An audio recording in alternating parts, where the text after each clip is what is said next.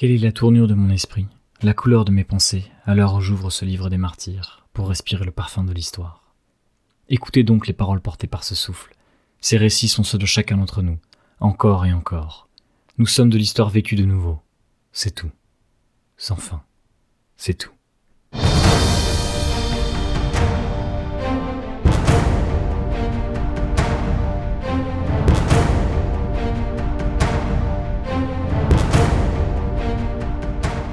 Ainsi que s'ouvre le premier volume d'une saga à plusieurs millions de lecteurs, celle du Livre des Martyrs de Steven Erickson.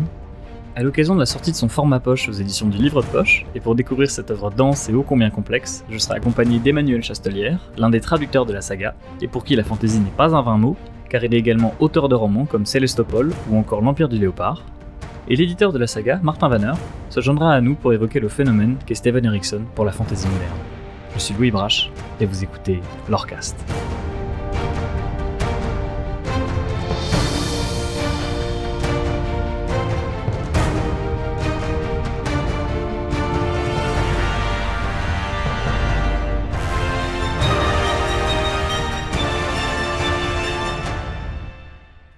Emmanuel Chastelière, bonjour. Vous êtes le traducteur aux éditions Léa et maintenant au livre de poche de la saga du livre des martyrs de Steven Erickson. Et on peut le dire, vous êtes un fan de la saga. Euh, l'œuvre est assez dense et complexe, alors je vous propose d'y aller par petits bouts euh, pour bien la comprendre. Les scènes d'ouverture s'ouvrent sur des massacres avec euh, pour acteurs plusieurs factions. Est-ce que vous pouvez nous les présenter? Tout d'abord, ben, bonjour à, toutes et tous. Merci pour l'invitation. Euh, oui, bah, euh, typiquement, euh, l'introduction, on va dire les premières pages des Jardins de la Lune illustrent bien une des caractéristiques du cycle tout entier, hein, c'est-à-dire effectivement d'avoir énormément d'intervenants et de protagonistes. c'est vrai que dans le prologue, bah, notamment, on assiste à une répression de, sorcières, les sorcières aux bougies, dans le quartier de la Souris. Et voilà, une, action de, de l'Empire malazéen contre l'emploi illégal de la magie. Et euh, bah, si on fait, euh, si on fait aussi, si va un peu plus loin et qu'on pense au siège euh, de, Pâle, une cité, bah, c'est un, champ de bataille. C'est plus, classique, on va dire, un, affrontement du coup entre la cité libre de Pâle et, l'empire malazéen justement.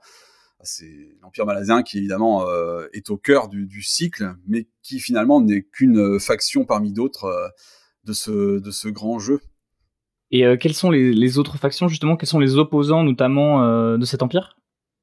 Ah bah, L'Empire malazien se retrouve, euh, de par sa, sa volonté, notamment d'expansion, se retrouve à affronter souvent de, bah, de, de, nouveaux ennemis. Hein, donc, ça peut être et même à explorer de nouveaux continents, bah, notamment cette cité, cette, eh, comme, comme le, le, chiffre 7, euh, ou euh, le continent euh, plus loin aussi dans le, dans le cycle, on ira faire un tour sur le continent de, de l'éther. Euh, donc, ce sont des, en général des, c'est jamais vraiment des chocs de civilisation, mais mais ça permet aussi à l'auteur de nous faire découvrir ben toutes, enfin des des, forces en présence qui finalement dans l'absolu rivalisent, sont capables de rivaliser avec l'empire, mais mais bah, l'empire lui est est une entité qui finalement vit, vit euh, de, cette, euh, cette soif de conquête qui n'est pas forcément euh, autant marquée chez les autres factions de, de, du cycle. Mais de façon générale, je dirais que le, le, le livre des martyrs, c'est aussi quelque chose qui se découvre vraiment petit à petit. Et bah, c'est difficile parfois de pas de pas tomber dans le spoiler. Donc, bah, pour ce qui est de pour ce qui est du premier livre, euh, c'est vrai que c'est essentiellement entre Pâle, l'Empire et puis le, leurs alliés respectifs. Hein. Ce sont des luttes en fait euh, de tome en tome, souvent euh, acharnées pour, le pouvoir. Et à la lecture, justement, on n'a pas l'impression que l'Empire est maléfique. On a l'empereur, enfin, du moins Lassine, qui est une sorte d'impératrice, de, de, régente, qui, elle, a l'air maléfique, a une grosse soif de conquête, mais les personnages, on va dire impériaux, eux ne sont pas mauvais. Est-ce que l'empire, euh, quand il euh, conquiert euh, un pays, va s'imposer, changer les lois Enfin, comment ça se passe? Non, effectivement, je dirais que l'empire malazien ce, est pas pas dans une une logique de d'écrasement. Je dirais que c'est une conquête qu'on pourrait, euh, qu'on pourrait présenter comme, alors avec des guillemets hein, bien sûr, comme civilisatrice, c'est-à-dire qu'en général, elle s'accompagne d'un respect des pouvoirs en place ou des infrastructures là aussi bah, déjà présentes, même du, du, code des, des lois qui régissent les, les, les, territoires nouvellement conquis. Donc on pourrait dire que la, l'approche malazéenne euh, de son expansion, euh, c'est plus une conquête à la, romaine, à l'Empire romain. Euh, voilà, sachant aussi que la donc effectivement l'impératrice, ne fait que suivre au bout du compte la politique expansionniste de Kalanved, l'ancien empereur, qui, qui lui a impulsé, on va dire, ça même si au, moment des Jardins de la Lune, on ne connaît pas forcément tous les tenants et aboutissants de, de cette politique. Et voilà, ça fait, enfin, justement, ça fait partie des choses qu'on découvre petit à petit et qu'on, je, enfin, je trouve qu'on prend plaisir même à, à, à, découvrir. Donc vous parlez de conquête, donc conquête dit souvent guerrier, donc c'est souvent les personnages principaux. Est-ce que vous pourriez nous les introduire, s'il vous plaît? Euh, oui, bah c'est vrai qu'il y, a, énormément de. Bah c'est une autre euh, des caractéristiques du cycle. Hein, c'est vraiment euh, des protagonistes. on en découvre à chaque tome, hein, y compris y compris encore au tome 9 où j'en suis actuellement, à niveau traduction. oui, alors au niveau des Jardins de la Lune, bah, c'est vrai que on suit, surtout dans, ce premier tome, les brûleurs de pont, qui sont donc une, unité dans l'armée malazéenne. Euh, avec euh, bah, des personnages comme euh, Mésanget, Violin, Esquive, Calam, Ben le Vif, qui est donc un, magicien. les autres sont vraiment des, soldats. Paran aussi, qui est un, jeune officier qui d'une famille très importante dans l'Empire, mais qui là, finalement, découvre encore ce que c'est que, la guerre. Euh, on a aussi euh, Crocus, un jeune voleur, euh, Absalar, une orpheline étrange. et puis au-dessus de ces personnages finalement auxquels le lecteur peut se rattacher parce qu'ils sont à, hauteur de vue, j'ai envie de dire. Voilà, on est quand ils sont dans la quand ils sont dans la boue, on est on est dans la boue avec eux, etc. Quand ils sont plongés dans bah, dans, dans, les batailles, on est vraiment à hauteur d'hommes et de femmes. Et puis bah, au-dessus de ces personnages là, on a, on a des, êtres euh, qui se rapprochent plus de, de Dieu, on va dire, hein. euh, notamment euh, Anomander Rake, qui est quand même euh, une des figures les plus marquantes des Jardins de la Lune, qui est un espèce de, de, de, géant aux cheveux blancs avec une épée capable de boire les âmes. Hein. Ça, ça, rappellera des choses aux au lecteurs de Michael Moorcock. Euh, mais aussi voilà euh, Krupp qui est un espèce de on sait pas trop ce qu'il est voilà des, parfois des, des personnages qu'on met des centaines de pages à découvrir euh, euh qui, qui ont l'air de d'avoir un pied finalement dans, dans tous les côtés de l'intrigue que ce soit on va dire euh, dans les maisons royales au milieu des soldats ou même des affaires aussi plus simplement plus terre à terre hein. Euh, l'économie est quelque chose qui euh, peut aussi jouer un rôle important dans le cycle. Donc euh, voilà, mais c'est sûr que les principaux dans les Jardins de la Lune, c'est vraiment Mésanget, Violin, etc. Donc Mésanget qui est typiquement l'officier, on va dire, comme on l'imagine, hein, c'est-à-dire qui est proche de ses hommes, mais qui en même temps leur impose un certain respect, euh, voilà, d'autres personnages sont plus dans, dans la déconne, d'autres sont fort peu recommandables, mais il faut bien, il faut bien faire avec. Donc euh, c'est vrai que la, la, l'une des forces du cycle pour moi, c'est de présenter, euh, même dans une, on va dire dans un même, une même sphère comme celle de l'armée, bah, de présenter finalement des, des, des, caractères et des personnages très très différents euh, ce qui fait que en général, euh, ben, enfin, chaque euh, lectrice ou lecteur a forcément ses, chouchous.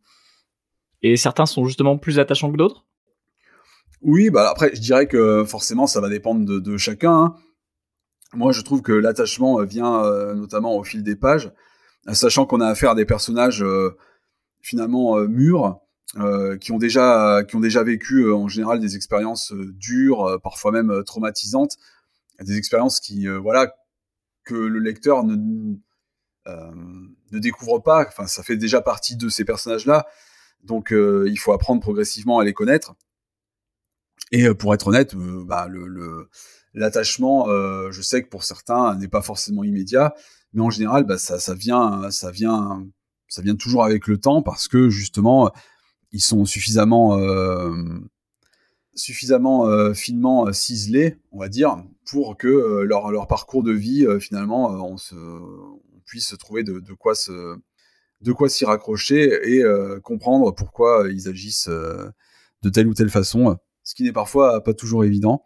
Mais, moi, oui, personnellement, avant même d'avoir eu la chance d'être un des deux traducteurs, j'en profite pour saluer Nicolas Mérien, mon, camarade, euh, moi déjà en tant que simple lecteur, euh, j'avais euh, j'avais un certain attachement, bah, notamment pour tous les brûleurs de pont, donc que j'ai déjà cités comme Mésanget ou Ben le Vif, qui est mon personnage préféré, je pense, c'est-à-dire qui est un, bah, du coup, comme je disais, un magicien, un sorcier, qui est aussi, dirais aussi spectaculaire dans ses actions que, prétentieux.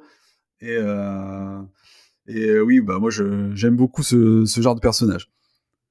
Et vous parlez souvent de, guerre, de bataille.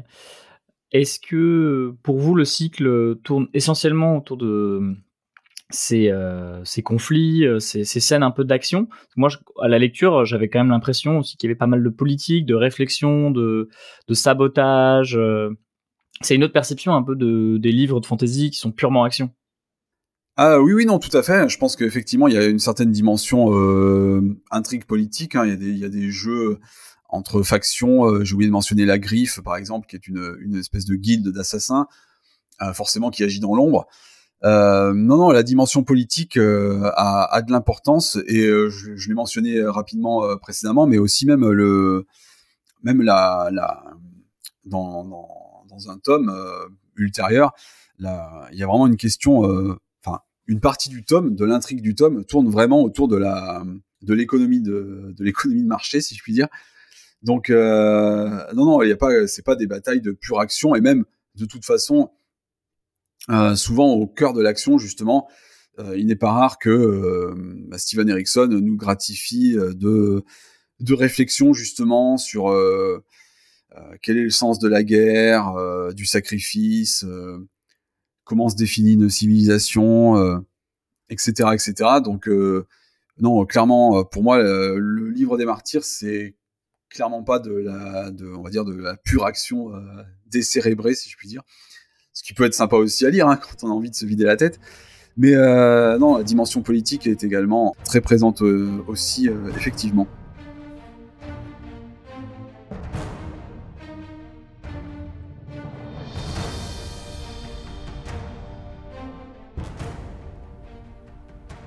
Des corbeaux tournoyaient sous un voile de fumée pâle strident voltigeant au-dessus des plaintes des blessés et des mourants.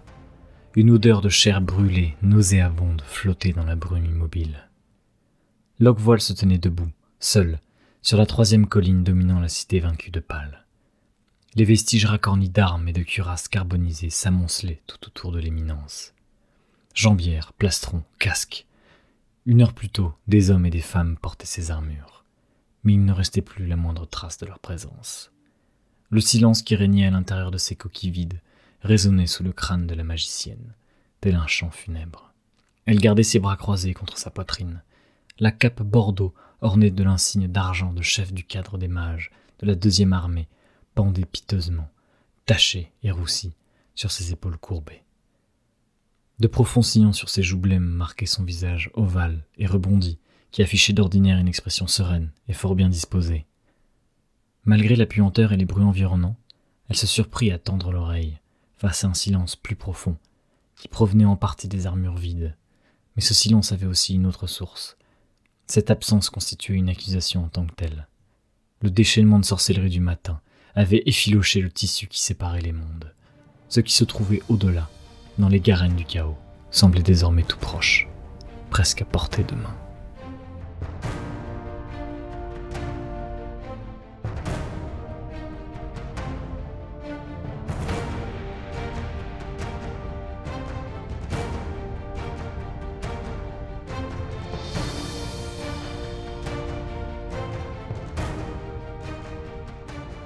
Alors Emmanuel Chastelière, j'aimerais aborder avec vous la magie, qui est parfois très ardue dans l'univers de Steven Erickson, notamment les concepts de Garen et les passages. Alors à quoi ça correspond?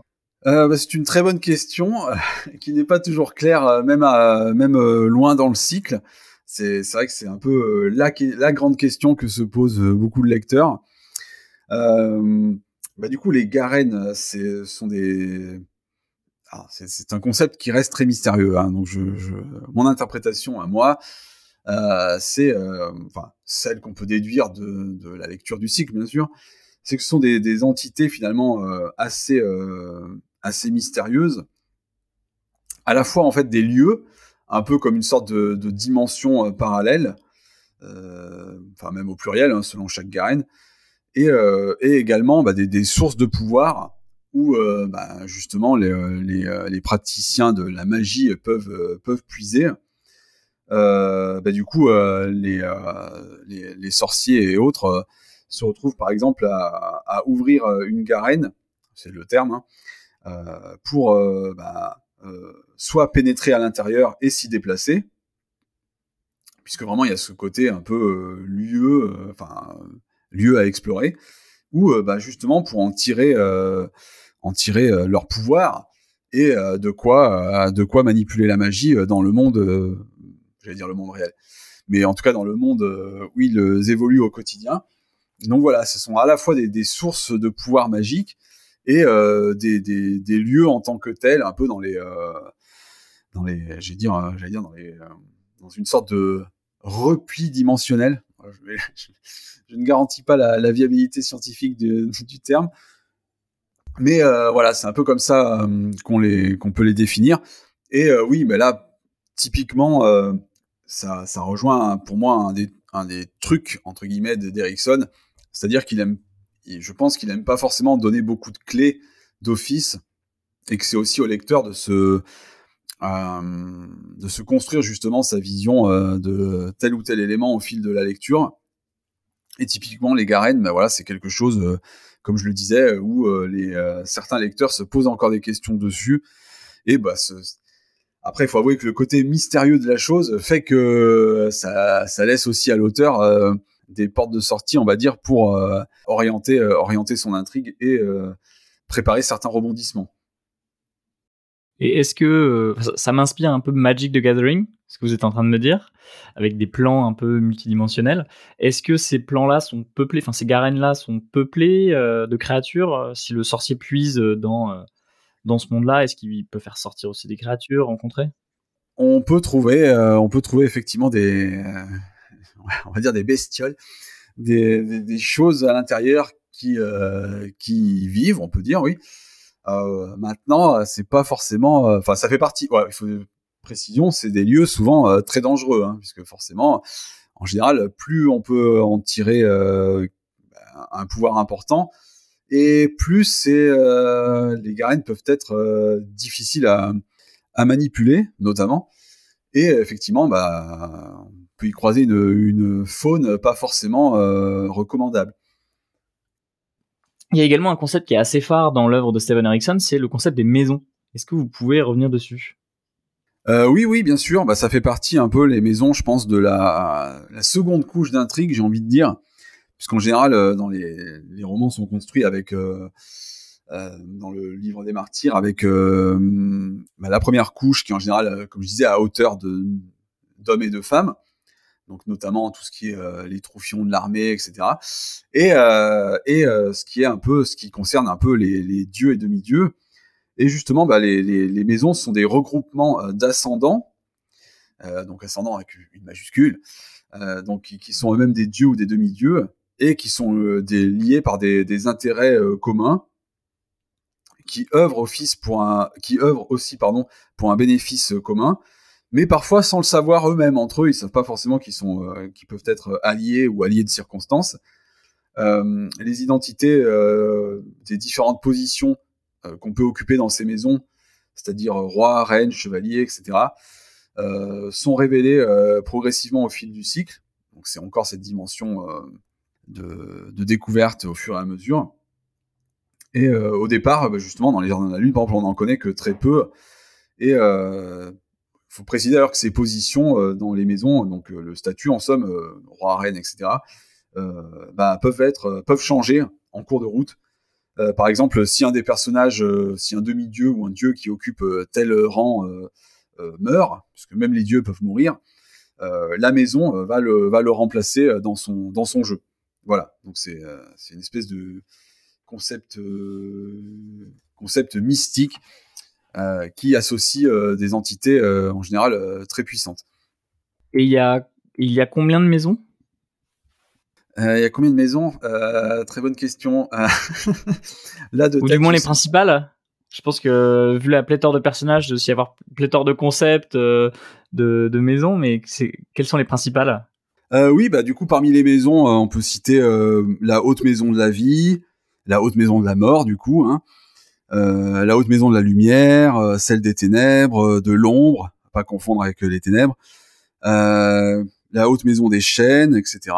Et puis on a aussi ben, des, personnages qui sont non alignés, c'est-à-dire qui n'appartiennent à aucune maison, mais qui appartiennent quand même au, à ce qu'on appelle le jeu des dragons.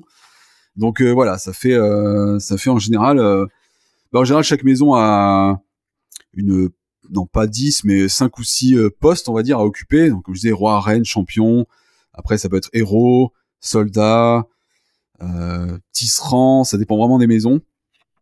Donc euh, voilà pour les, principales qu'on peut croiser euh, en cours de route. Et des nations peuvent se rallier un peu à ces maisons? Par exemple, l'Empire malaséen sert dire l'objectif d'une certaine maison, sans rentrer dans le spoil évidemment. oui, bah en fait, alors comment dire, pas ouvertement, je dirais. En général, c'est c'est quelque chose qui euh, le côté mystique en fait des maisons fait que déjà c'est quelque chose euh, dont seul en gros des des initiés ont vraiment conscience en fait. Donc euh, même parfois comme je, comme je le disais les membres de ces maisons eux-mêmes n'ont pas forcément conscience de du rôle qu'ils jouent. donc on va dire que pour ce qui est des, des factions humaines notamment, c'est encore plus c'est encore plus flou. En général, c'est vraiment euh, quelque chose lié à, des intrigues euh, qui les dépassent. Le concept de maison me rappelle brièvement euh, certaines logiques dans le tarot de Marseille ou même dans la dans l'astrologie. Est-ce que vous avez l'impression que Steven Erickson s'est inspiré de ça? Alors, à ma connaissance, bah, je, ne crois pas. en tout cas, je ne crois pas l'avoir déjà entendu citer le tarot. Euh, je dirais que ça se rapproche de toute façon d'un système, on va dire, de, de cartes effectivement divinatoires, mais euh, le tarot spécifiquement, euh, je suis pas forcément, euh, à ma connaissance, non. Mais euh, là, je, je, je ne m'engagerai pas à 100%, mais je pense que c'est quelque chose qui fait partie aussi de de du mystère. Ouais, voilà. Et, euh, et, je dirais, euh, je dirais que c'est plus, c'est plus général, mais pas inspiré d'un d'un jeu précis, à ma connaissance. Et ces sources d'inspiration, on va dire globales, sont euh, le jeu de rôle, il me semble. On sent qu'il y a un mélange aussi de, de fantaisie un peu orientale, dire un peu elfique. notamment, c'est certaines cités comme Pal ou Malaz qui sont assez marquées dans le culturellement, on va dire civilisationnellement. Est-ce que vous pouvez euh, un peu nous, les, nous les brosser brièvement? Bah, Il faut savoir qu'effectivement, il y a le jeu de rôle, euh, dans le sens où, euh, bah, à la base, c'est un univers de jeu de rôle que, que Steven Erickson a créé avec, avec son, meilleur ami, qui est aussi bah, donc, un, co-auteur avec lui sur. Enfin, propre auteur, mais il partage le même univers avec d'autres romans. Euh, donc effectivement, le jeu de rôle, c'est quelque chose qui l'a influencé. Euh, lui-même étant anthropologue, bah, je dirais que euh, on sent, très vite que l'histoire, le poids de l'histoire, c'est quelque chose qui, l'inspire et euh, sur lequel il a, bah, qui entraîne chez lui euh, énormément de réflexions, comme je disais, sur des sujets euh, vraiment bah, très variés. Mais c'est vrai que notamment la notion de civilisation, c'est quelque chose qui, à mon avis, le, travaille beaucoup. Euh, sinon, après, je dirais bien sûr euh, l'Iliade, euh, les mythologies au sens large. voilà, pour ce qui est des, sources d'inspiration principales, ça fait déjà beaucoup. Et après les cités, oui, bah c'est vrai qu'elles sont assez chaque tome en présente en fait certaines donc ça peut être effectivement Malaz qui est quand même au centre de beaucoup de choses ça peut être donc Pal qui est une cité libre les cités libres donc c'est une alliance de une dizaine de, cités euh, qui sont un peu des cités-États en fait. Euh, c'est quelque chose qui, revient souvent, euh, qui revient souvent chez Ericsson, des cités-États. Euh, on a aussi dans un tome ultérieur la cité de euh, d'Arougistan, euh, donc elle qui est clairement clairement typée, on va dire plus orientale effectivement.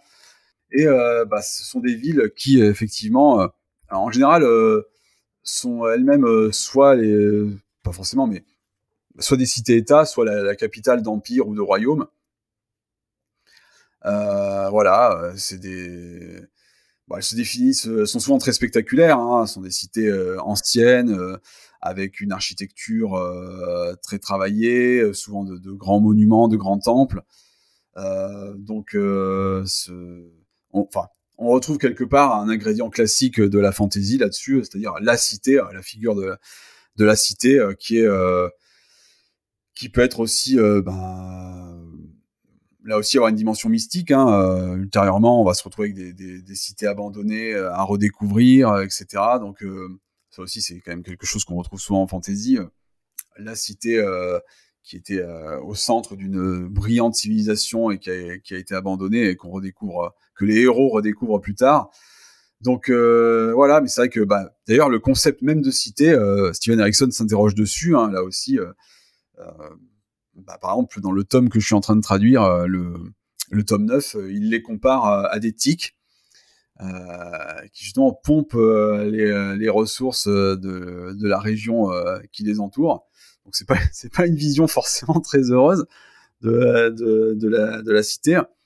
Mais les villes elles-mêmes, oui, sont souvent spectaculaires et en général, bah, c'est euh, euh, un de ses atouts, c'est aussi de les rendre euh, vraiment vivantes. Et, et, et je trouve que c'est assez réussi. Vous avez l'impression qu'il y a un travail de recherche qui est énorme derrière? De façon générale, je pense que oui, oui. Bah, encore une fois, bah, de par la formation universitaire de, l'auteur, je pense que c'est quelqu'un qui mais il le dit lui-même, hein, qui aime beaucoup, euh, qui aime beaucoup se cultiver, qui aime beaucoup apprendre, et euh, bah, ça se ressent quand même dans le cycle. Hein. Il y a de, c'est pas forcément, des... il y a jamais enfin, je trouve pas qu'il y ait forcément de parallèle très évident avec euh, telle ou telle chose de notre propre histoire, mais il, sait retranscrire finalement des choses qui parlent à tout le monde, comme je disais. voilà, c'est des grandes notions qu'on peut trouver déjà visitées maintes et maintes fois, hein, comme voilà la guerre. Euh, il y a aussi euh, vraiment des, questions parfois de déplacement de population, euh, donc la question des réfugiés, des ressources à exploiter, que ce soit de bah, voilà, la nature, etc. même des des pans d'intrigues qui parfois tournent autour de, choses pas, très gaies, hein, comme les famines. Et euh, voilà, je pense clairement, si, si, il y a un gros travail de recherche de sa part pour, euh, pour créer un monde euh, vraiment crédible.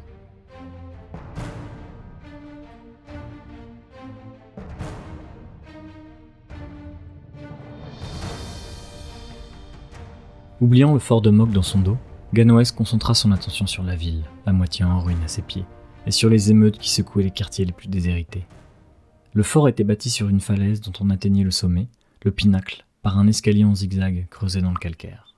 Le dénivelé atteignit facilement les 160 coudées, sans oublier les 12 du rempart délabré du fort. Le quartier de la souris se déployait à la lisière de la ville, côté terre, assemblage irrégulier de taudis et de terrasses envahies de végétation, coupées en deux par la rivière boueuse qui serpentait lentement en direction du port. Canoës avait du mal à distinguer quelque chose derrière les panaches grandissants de fumée noire. La plus grande partie de la cité de Malaz lui masquait les émeutes. Il était près de midi, mais les éclairs et les formidables déflagrations de magie rendaient l'atmosphère sombre et lourde. Dans un cliquetis d'armure, un militaire s'approcha de Ganoès. Il posa ses avant-bras métalliques sur le parapet crénelé, et le fourreau de son épée longue racla les pierres du mur. Content d'avoir le sang pur, hein, dit-il, ses yeux gris rivés sur la ville fumante. Le jeune garçon l'examina. Il connaissait déjà tous les uniformes et insignes de l'armée impériale, et reconnut un commandant de la troisième, l'une des unités d'élite de l'empereur. La cape gris foncé du militaire arborait une fibule d'argent, représentant un pont de pierre illuminé de flammes de rubis. Un brûleur de pont. Des officiers et des fonctionnaires impériaux de haut rang passaient souvent par le fort. L'île de Malas demeurait en effet une escale essentielle, surtout depuis que les guerres de Corel avaient éclaté au sud. Ganoès avait croisé nombre de sommités ici, et dans la capitale, Unta. C'est vrai alors? s'enquit hardiment Ganoès. Quoi donc? Le premier glaive de l'Empire, Dassemultor, nous avons entendu la nouvelle avant de quitter la capitale. Il est mort? C'est vrai? Dassem est mort? Le regard toujours rivé sur la souris, l'homme parut tressaillir. Ainsi va la guerre, maugréa-t-il tout bas, comme s'il ne s'adressait qu'à lui-même. Vous êtes de la troisième. Je croyais que la troisième était avec lui en cette cité, à Igatan. Par le souffle de Goul, on cherche toujours son corps dans les décombres brûlants de cette maudite ville, et toi, un pauvre fils de marchand, à trois mille lieues de cette cité, tu me balances des informations que très peu de gens sont censés détenir. J'ignore tes sources, poursuivit l'homme sans se retourner. Mais tu ferais mieux de garder ce que tu sais pour toi. Crois-moi. Ganoès haussa les épaules. On dit qu'il a trahi un dieu.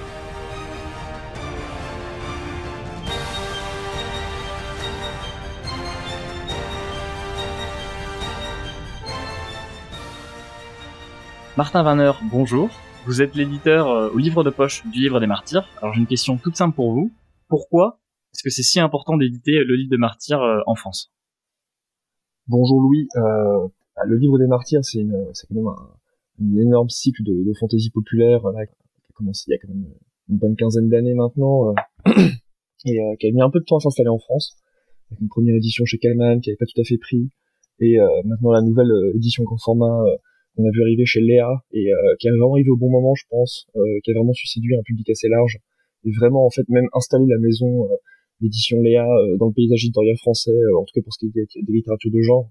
donc voilà, c'est quand même c'était une une série importante, c'est une série là qui qui fonctionne extrêmement bien en ce moment. Et pourquoi le publier en poche? Bah Parce que c'est quand même une grande série de fantasy euh, qui est à la fois extrêmement populaire, exigeante, euh, qui est extrêmement riche. On part sur quand même 10 volumes. Et euh, bah, pour le de poche, nous voilà, c'est c'est une publication extrêmement importante euh, parce que déjà ça s'insère extrêmement bien dans notre catalogue, euh, qu'on veut à la fois éclectique, euh, assez divers, euh, populaire et exigeant. et en fait, le livre des martyrs de Steven Erickson, ça coche absolument toutes ces cases-là en fait. on, est, on, est, très très content de collaborer avec les éditions Léa sur cette série parce que euh, c'est ça nous semble important en fait de pouvoir la proposer également euh, au format de poche à un prix un peu plus euh, faible que celui du, du, grand format en fait pour la partager avec le plus grand nombre. Ouais, puis ça rejoint aussi la mission un peu du poche qui est de démocratiser à fond le genre et voire même un auteur. Complètement, complètement. Et ça c'est non non c'est important effectivement d'avoir cette cette vision de, de, démocratisation du texte, même si on sait que bon, la, la, fantaisie euh, dans l'heroic fantasy, la fantasy populaire, c'est de fait un genre qui est, qui est, qui est un genre de littérature populaire. Euh, et donc on sait très très bien que ça s'adresse aussi à un lectorat assez vaste. Et en fait, là, on est très très content d'arriver euh, au livre de poche avec cette édition, effectivement à prix plus réduit, euh, et de pouvoir aussi euh, proposer une exploitation qui soit relativement différente euh, de celle que propose Léa, qui sont des, des, très beaux ouvrages, très grands, très travaillés en termes de couverture également. et nous en fait c'est de pouvoir proposer aussi quelque chose qui soit légèrement à côté, légèrement différent, euh, pour séduire en fait un lectorat qui est également un peu différent, en fait, qui est pas forcément celui euh, du pur fandom de la de la fantaisie en France, mais un lectorat qui est un peu plus vaste. Et justement cette couverture, alors pourquoi euh, ce choix en noir et blanc on, Le corbeau a des looks un peu de, de western. Pourquoi ce choix? Alors en fait pour la couverture en fait c'était c'était c'était une grande grande question parce qu'en fait on s'est vraiment assez euh, creusé la tête avec la directrice artistique du livre de poche, avec la directrice éditoriale, avec en fait toute l'équipe euh, du marketing, du commercial, de l'édito. Euh, la question c'était, on part sur, on part sur une série de 10 tomes. Euh, on va fonctionner sur en gros deux tomes par an, un au premier semestre, un au second semestre, en fait grossièrement. Euh, et le sujet c'était quand même proposer une couverture qui allait tenir sur la durée, vu qu'on s'engage quand même sur voilà sur une œuvre de une œuvre assez importante euh, qu'on espère voir vivre en poche pendant de longues années. Et donc le sujet, c'était en fait reprendre les couvertures du grand format, c'était très compliqué parce que le grand format de fait est un grand grand format et c'est des illustrations extrêmement fouillées, assez complexes, qui sont très spectaculaires, qui sont vraiment très heroic fantasy. Et en fait, sur le, le, le, les passer au format poche, ça aurait été compliqué parce qu'on aurait perdu énormément de la richesse de ces illustrations, énormément des détails, et on aurait perdu aussi le côté un peu grandiose. Euh, et donc ça, ça c'était, voilà, on s'est rendu compte qu'en fait faire une reprise euh, brute de la couverture de grand format, c'était pas possible. Euh, reprendre une partie, on pouvait faire un petit zoom dessus, récupérer une seule partie d'illustration, c'était pas, c'était pas vraiment envisageable non plus, parce que euh, ça perdait effectivement la richesse des illustrations qui étaient proposées chez les éditions meilleures. Euh, et l'autre sujet, c'est qu'en fait, on voulait quand même une édition qui était un petit peu différenciée de celle du grand format, euh, qui soit, en fait, qui puisse aussi aller atteindre un public qui soit pas nécessairement celui exactement euh, de l'esthétique qui était proposé par, par les éditions DR, qui soit en fait également complémentaires. Euh, et là-dedans, en fait, le sujet, euh, rapidement, en fait, on a fait beaucoup, beaucoup d'essais de coups, on a essayé plusieurs maquettes différentes, plusieurs, plusieurs projets, euh, plusieurs types de fabrication également, et finalement, on s'est dit que, le, la meilleure façon d'avoir une charte euh, auteur assez forte euh, et qui puisse durer un peu dans le temps, c'est de jouer de l'illustration en noir et blanc, qui tranche vraiment avec ce que proposaient aussi les, ce que proposent en fait les grandes séries de fantasy en poche actuellement, y compris les livres de poche. Et aussi dans les grands formats. Hein. Ça, et aussi dans les grands formats. Sur toutes les toutes les éditions, euh, le noir et blanc c'est quand même assez rare. Hein. Ouais, complètement. Et donc en fait le sujet, c'est exactement pour ça qu'on est parti sur du sur du noir et blanc plus en fait du coup le, le nom de l'auteur, euh, toi le titrail et puis le dos les quatrièmes de couverture euh, en couleur pantone. Euh, donc là pour le premier tome c'est un orange assez vif. Euh, donc en fait ça c'est donc l'idée c'est que globalement en fait pour chaque tome donc on aura une illustration originale qui est réalisée par par un, un, illustrateur qui est également tatoueur, qui s'appelle Nico Milko, euh, et, euh, et un dos euh, Pantone qui sera chaque fois d'une couleur différente, parce que l'idée c'est vraiment avoir aussi un côté un peu flash de proposer un bouquin qui soit très visible, très reconnaissable immédiatement. En fait, c'est vraiment aussi d'installer l'auteur en librairie en poche euh, pour ça. Et euh, pourquoi le noir et blanc? Bah en fait, déjà on voulait quelque chose d'assez moderne qui, qui, tranchait un petit peu avec euh, avec ce qu'on pouvait voir d'habitude sur les grandes séries de fantasy en poche. je disais y compris les de poche parce que par exemple, on publie également Brandon Sanderson qui est également publié en, en, en poche avec des illustrations de, de Alain Brion. Donc vraiment ça, ça correspond à entre guillemets à fond aux attentes euh, et aux habitudes du, du public euh, en termes de d'illustration de fantasy. Voilà. Et euh, l'idée, c'était, on voulait que Steven Erickson soit vraiment différent dans notre approche du catalogue que Brandon Sanderson également. Il faut qu'il y faut pas qu'il y ait de confusion possible, faut pas qu'il y ait de un rapport graphique qui soit trop le même. Et donc c'est pour ça qu'on a fait ce choix-là après beaucoup beaucoup d'essais en fait d'aller sur ce type de, enfin sur le, sur le graphique qu'on propose actuellement, du coup illustration noire en, crayonné et euh, des, éléments typographiques en, en Pantone par-dessus.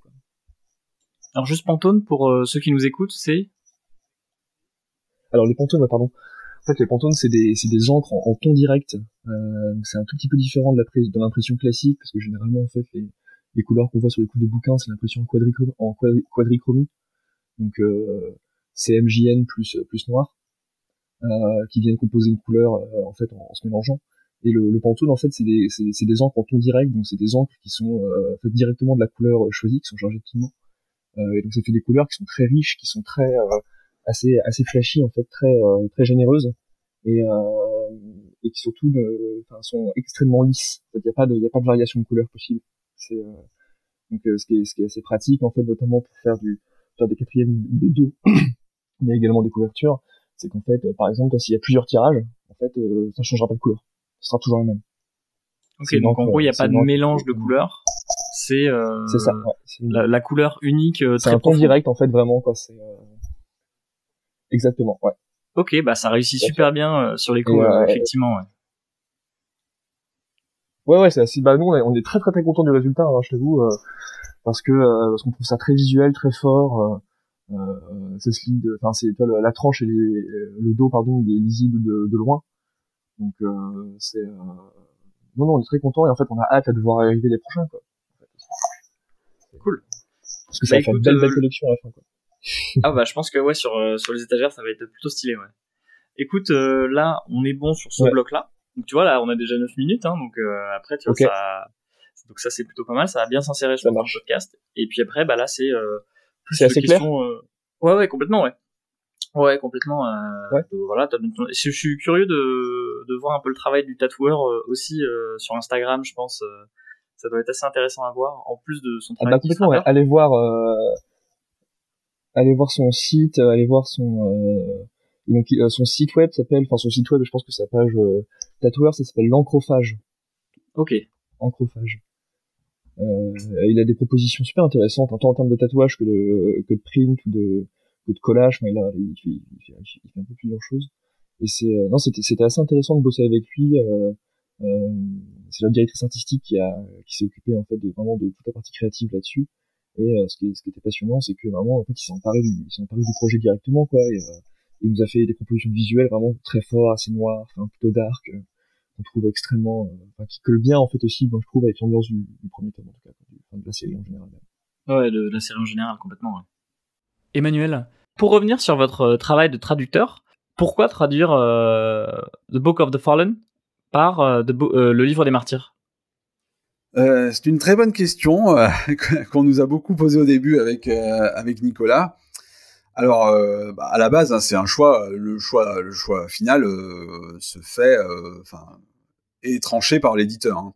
Donc, en l'occurrence, par les éditions Léa à l'époque. disons que Fallen, c'est un, terme qui reste dans le contexte du cycle très compliqué je trouve, enfin on trouve, à traduire euh, simplement, on va dire en français, euh, parce que le, terme revêt lui-même plusieurs sens en anglais. Et en fait, Steven Erickson euh, joue absolument, pour décidément croire qu'il a voulu nous embêter, mais il joue justement sur quasiment, pour pas dire toutes, les nuances du terme, que ce soit de, tomber au sens même de, chute, hein, de mort au combat, euh, de déchus. Euh, ce qui fait que donc euh, bah, c'était difficile de, de, trancher. Et Martyr s'est imposé, mais on le comprend tout à fait une fois qu'on a qu'on est arrivé au tome 10.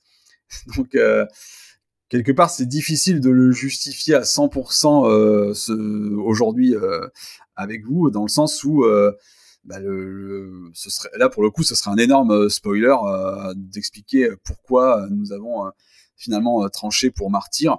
voilà, mais sachant que on l'a fait en connaissance de cause puisque et Nicolas et moi nous avions déjà, enfin nous étions déjà au bout du, du cycle en tant que lecteur. Ok, on va laisser les lecteurs découvrir alors. Euh, est-ce que vous, en tant que traducteur, vous avez dû faire face euh, avec Nicolas à des néologismes euh, compliqués, voire même des concepts complexes et difficilement traduisibles? Si oui, lesquels? Bah, Je dirais pas forcément ça, hein, je veux dire, pas forcément compliqué, pardon. on a, enfin, on beaucoup, on a, beaucoup réfléchi sur certains termes, hein, ne serait-ce que Warren pour les Garennes. puisque l'ancienne traduction c'était labyrinthe, si je dis pas de bêtises. Et euh, mais euh, nous, on est resté plus proche de, de du sens, on va dire classique du mot. Hum, non, non. En fait, moi, ce qui est le plus euh, compliqué pour moi, en général, quand il y a un terme qui se présente, un terme, ce sont les, les, noms de personnages, parce que en anglais, c'est très facile de faire tenir, en, enfin, de, de, rester sur un seul mot, alors que, bah, en français, c'est pas c'est pas c'est pas toujours le cas. Parfois, on, serait obligé de, de, traduire un mot par deux. Et, euh, et c'est vrai que là, moi, j'ai cette tendance à vouloir, euh, bah, si euh, si en anglais c'est un seul mot, il faut absolument que ça qu'on qu'on reste là-dessus. Et parfois, oui, c'est vrai qu'on a on a on a on, on s'est jamais vraiment disputé avec Nicolas, mais on avait parfois des par exemple, il y a le personnage de, Smiles qu'on a traduit par euh, tout sourire. Et euh, moi, j'aurais j'aurais bien voulu réussir à trouver un terme qui tienne en un seul mot, mais on n'a pas on n'a pas on n'a pas réussi. Donc voilà, parfois, mais c'est pas vraiment des, c'est même pas des regrets, hein, mais c'est c'est vrai que c'est comme c'est un cycle qui compte énormément de personnages, rien que pour tous les baptiser, on va dire, c'est parfois très long de se mettre d'accord parce qu'on peut avoir beaucoup de on peut avoir beaucoup de, choix possibles. Et voilà, c'est plus un travail bah, à l'image du cycle hein, qui est très long, un travail de, longue haleine que que que de difficultés particulièrement finalement, je dirais presque que le plus compliqué, ça a été de, de, trancher pour Fallen. C'est dire. Ouais, parfois il faut trancher. Ok, je vois. Et euh, justement, vous évoquiez la, la traduction d'autres, euh, la traduction précédente, exactement. Il faut savoir que les éditions Léa et puis ensuite après le livre de poche euh, là sont lancés dans la traduction complète du cycle, mais auparavant beaucoup d'éditeurs s'étaient cassés les dents dessus.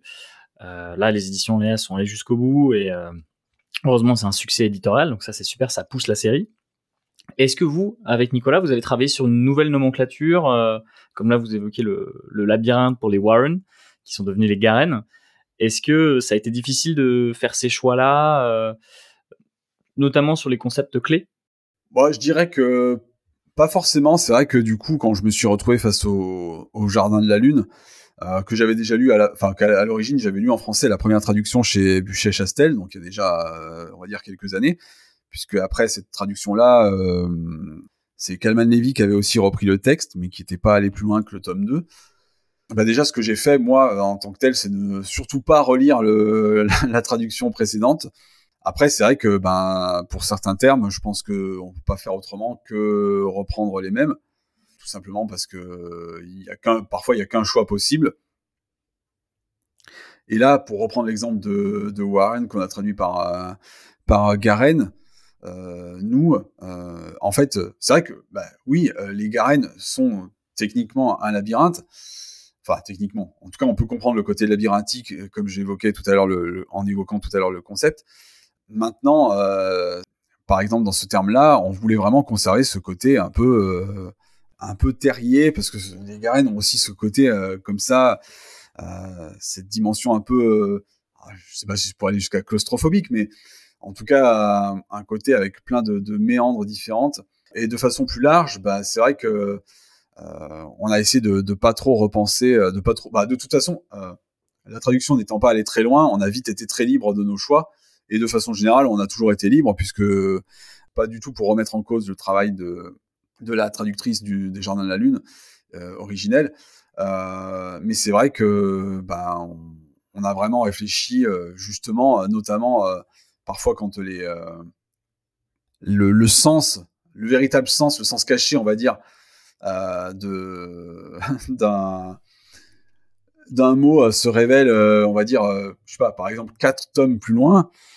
oui, il faut avoir quand même une certaine une certaine hauteur de vue mais euh, globalement, euh, la nomenclature, euh, la nomenclature ne nous a pas posé trop de problèmes et on a toujours essayé de, voilà, nos choix ont vraiment été dictés bah, déjà par le, pas faire de, pas faire de contresens bien sûr. Et après, ben voilà, si possible, essayer de garder la, musicalité ou le, les, les, les concepts de, les concepts créés par par l'auteur mais euh, non, non, ça a été juste un travail euh, assez classique pour, euh, pour moi qui, qui bah, j'ai quand même maintenant bah, j'ai quand même 15 ans d'expérience, on va dire. Donc, au bout d'un moment, c'est vrai que voilà, je. Vous avez roulé votre boss. Ouais, je, je sais pas si je peux dire, aller jusque là, mais en tout cas, ça, c'est si, si le si le travail sur un cycle comme celui-ci euh, peut faire peur, c'est plus par sa taille que par forcément des difficultés euh, d'adaptation. Et là, je vais parler plus euh, au côté fan de fantasy qui est en vous. Alors souvent, on compare le livre des martyrs, souvent aux, US, on compare le livre des martyrs à des œuvres comme La roue du temps de Robert Jordan ou même globalement au Cosmere Universe de, de Brandon Sanderson. Est-ce que pour vous, vous avez cette impression-là? Que c'est légitime cette comparaison? Bah, disons que moi, j'estime que le livre des martyrs devrait être euh, au moins aussi populaire. Donc, euh, sous, sous cet angle-là, je dirais que oui, c'est légitime. Après, la roue du temps. Alors, la roue du temps, c'est vrai que c'est un cycle qui, euh, on va dire, finalement, se voit sa, la dimension, enfin, voit une certaine noirceur le gagner petit à petit. Alors, mais les premiers tomes sont pas, enfin, pour moi, les premiers tomes de la roue du temps sont quand même assez assez classique, assez, assez On va dire léger. Voilà, c'est ça. chez Ericsson, on va dire que ça tape dur dès le début. Donc oui, après évidemment pour pour l'échelle de l'histoire, on pourrait on pourrait établir cette comparaison. Peut-être effectivement plus avec Sanderson, puisque Ericsson, c'est euh, pas juste parce que ça finit par en on, mais parce que on va dire que chez, chez Ericsson, on a on a une échelle notamment de temps euh, absolument gigantesque. On a des personnages, euh, voilà, qui ont vécu, euh, je sais pas, 100 000 ans, des civilisations plus que plus que millénaires. Donc il y a vraiment ce côté qu'on peut retrouver chez, Sanderson, cette ampleur euh, là-dessus, euh, et puis ce, côté épique, bien sûr, euh, parce que voilà, il y a des, ce côté épique pour le coup qui marche aussi avec avec la roue du temps. donc oui, moi je trouve que les comparaisons peuvent peuvent marcher, oui, oui, même si, ben, je pense que dans ses meilleurs dans ses meilleurs passages, c'est difficile de rivaliser avec avec Ericsson, mais là, bon, bien sûr, on va trouver que je ne suis pas objectif. Ouais, c'est ça. Il y a un petit peu de subjectivité. Oui, sans doute, sans doute. Et vous, Martin, euh, est-ce que vous pensez que la comparaison roue du temps Sanderson elle est justifiée? Alors, je pense que oui, euh, dans l'absolu, la, la, la, comparaison entre euh, entre l'œuvre de, de, Steven Erickson, l'œuvre de, de, Brandon Sanderson et puis de, de Jordan est justifiée, même si je pense qu'il faut la il faut, faut, faut la tamiser un petit peu parce que bien, que ce soit des auteurs qui partagent un, genre en commun qui est l'heroic fantasy, qui partagent un, certain nombre de codes et un amour commun pour euh, le world building et pour les univers complexes. Euh, voilà, je pense que en fait c'est pas des auteurs qui sont interchangeables. Je pense que c'est des œuvres qu'il faut vraiment en fait prendre dans leur totalité et pas nécessairement en fait euh, comparer avec ce qui peut se faire chez le voisin entre guillemets. pour le livre des martyrs n'a n'a pas grand chose à voir dans l'absolu avec les archives de Rochard ou la roue du temps de Jordan. Donc ce qui est intéressant en fait, je pense que c'est toujours c'est toujours intéressant de de, de lier les auteurs, surtout quand ils sont contemporains, et euh, de, de, de, regarder un petit peu en fait euh, quelles propositions euh, en termes de, de, de, narration, en termes de, world building, de personnages en fait peuvent amener chacun. Mais je pense que en fait le, le, plus important, en fait, je pense qu'il n'y a pas vraiment de camp à choisir, il n'y a pas vraiment de, de, de, chapelle à défendre. En fait, je pense que c'est c'est il faut en fait vraiment aborder ces auteurs dans, dans, dans ce qu'ils ont de, de riche euh, et en l'occurrence, moi je pense notamment au world building. C'est euh, trois auteurs qui développent des univers extrêmement riches, extrêmement complexes, une galerie de personnages impressionnante, des systèmes de magie qui sont euh, pour certains voilà enfin, développés comme on a comme on a rarement pu le voir en fantasy. et après bon la, la, la, comparaison entre de, entre ces trois auteurs euh, veut dire m'étonne peu parce que c'est actuellement voilà c'est c'est c'est parmi les trois c'est parmi les auteurs de fantasy qui euh, qui développent euh, les, univers les plus les plus complexes et les plus riches sur les séries en fait vraiment longues qui vont jusqu'au donc qui, dépassent assez souvent la, dizaine de volumes. Et donc euh, voilà c'est dans, les, dans, dans, cette dynamique de créateur de monde entre guillemets c'est c'est ça me semble assez logique de les rapprocher même si je pense qu'il faut évidemment séparer chacun. Et pour vous Emmanuel qu'est-ce qui résonne en vous quand vous euh, lisez le livre des martyrs? Peut-être en, trois mots? Alors, je vais peut-être commencer par les trois mots et après, je vais peut-être euh, détailler un peu mes impressions. Euh, en trois mots, ce serait gigantisme, courage, parce que c'est quand même une notion, je trouve, qui est vraiment prégnante dans le cycle. Et, et la troisième, ce serait camaraderie parce que là aussi c'est quelque chose qui euh, en tout cas au niveau des personnages qu'on suit le plus, euh, c'est-à-dire les, euh, brûleurs de pont et les osseleurs ensuite, bah vraiment c'est une notion qui, même parfois quand les personnages s'apprécient pas trop, il y a ce côté où voilà, bah, on fait partie de la même bande, il faut se soutenir. Et, après, ce que ça m'inspire, moi, ce que ça m'inspire quand je le lis, c'est vraiment ce côté, le, mais là aussi, je le pense sincèrement, donc j'espère vraiment que je serai pas jugé comme, euh, euh, comme subjectif. C'est vraiment la façon dont, euh, l'auteur arrive à mêler le l'épique, ça je l'ai déjà dit, et l'intime, dans le sens où parfois on est vraiment dans les au cœur de, de, parcours de vie. pareil, je peux pas des choses que je ne peux pas dire pour pas spoiler, mais parfois il a Ericsson a un vrai talent pour faire pour euh, vraiment toucher euh, le lecteur au sujet d'un personnage et parfois en quelques pages, parfois un personnage qu'on n'a pas qu'on connaissait pas du tout. Et il apparaît, on le croise je sais pas moins de 50 pages en tout mais en tout sur tout le cycle hein, donc sachant qu'on est sur à peu près 1000 pages par tome voilà. Et ben en 50 pages en quelques scènes il il peut arriver à le personnage peut nous marquer euh, à vie, je ne sais pas, mais en tout cas très longtemps. Et ça, je pense que euh, tous les auteurs euh, n'y arrivent pas, loin de là. Donc c'est cette capacité de mêler l'épique et l'intime qui, moi, me, marque particulièrement en tant que simple lecteur. J'ai une dernière question pour vous, Emmanuel. C'est, je pense que des fois, ça fera crier peut-être quelques fans ou non, mais il faut choisir son camp. À quelle faction ah. adhérez-vous?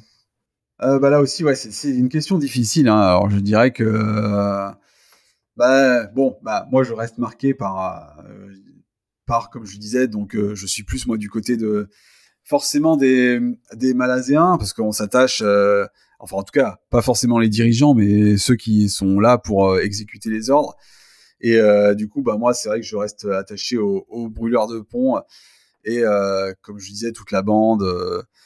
Euh, Mésanger, Violin, Gessler, euh, après des même des personnages qui moi me font pas forcément euh, me parlent pas trop, mais auxquels on s'attache, comme je disais, je pense à, tout ce qui est des personnages un peu plus voilà un peu plus rentre dedans etc comme ouragan et tout ça.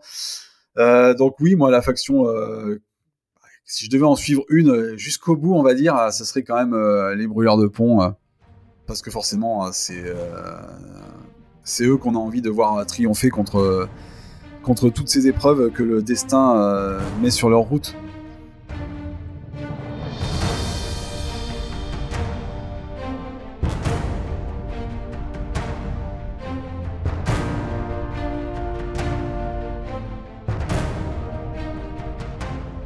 Alors merci Emmanuel et également merci Martin. J'espère que notre exploration de l'Empire malazéen vous a plu.